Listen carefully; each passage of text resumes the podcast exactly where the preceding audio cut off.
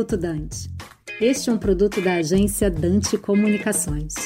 A bola da vez agora é a capitalização da Eletrobras. Na realidade, é uma privatização, porque é uma oferta de ações de onde a União vai se deixar diluir. Foi a forma escolhida por esse governo. No passado, era feita a venda do bloco de controle. Agora é uma capitalização com diluição da União. O TCU demorou um pouco para entender este modelo, talvez tenha sido usado politicamente para tentar parar a privatização da Eletrobras. Agora é passado, está aprovado e o governo governo tem que começar, então, todos os procedimentos para que essa operação de mercado saia o mais rápido possível. Vai ter muita resistência, vai começar o jogo político, vai começar a atuação de sindicatos, dos interessados contra a privatização, que junta fornecedores, que junta políticos, partidos de esquerda, mas isso nunca impediu que a privatização fosse para frente. É preciso uma organização, é preciso muita concentração para vencer cada etapa. O modelo, eu acho que poderia ter sido debatido muito mais antes, né? Teria deixado mais claro para a sociedade as vantagens da privatização da Eletrobras. Uma empresa que precisa de capital para voltar a investir, ela perdeu participação no mercado, ainda assim tem 20% do mercado, o que é muito, na opinião, se a gente está querendo competição e para que os preços de geração caiam, mas ela tem essa participação, ela precisa investir, ela só vai conseguir investir com dinheiro de capital privado para voltar a ter essa importância no setor e numa área fundamental na transição energética, que é investimento em energia renovável, que é investimento onde ela é forte né, na geração de energia. Então, eu torço muito para que dê certo, é fundamental para todos os brasileiros e, mais do que tudo, a tentação de intervenção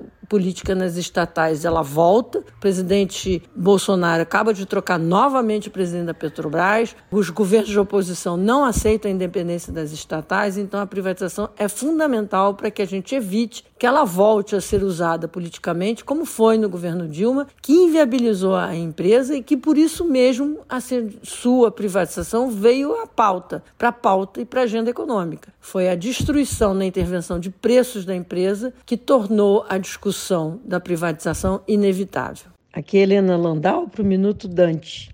Você acabou de ouvir Minuto Dante, um produto da Dante Comunicações.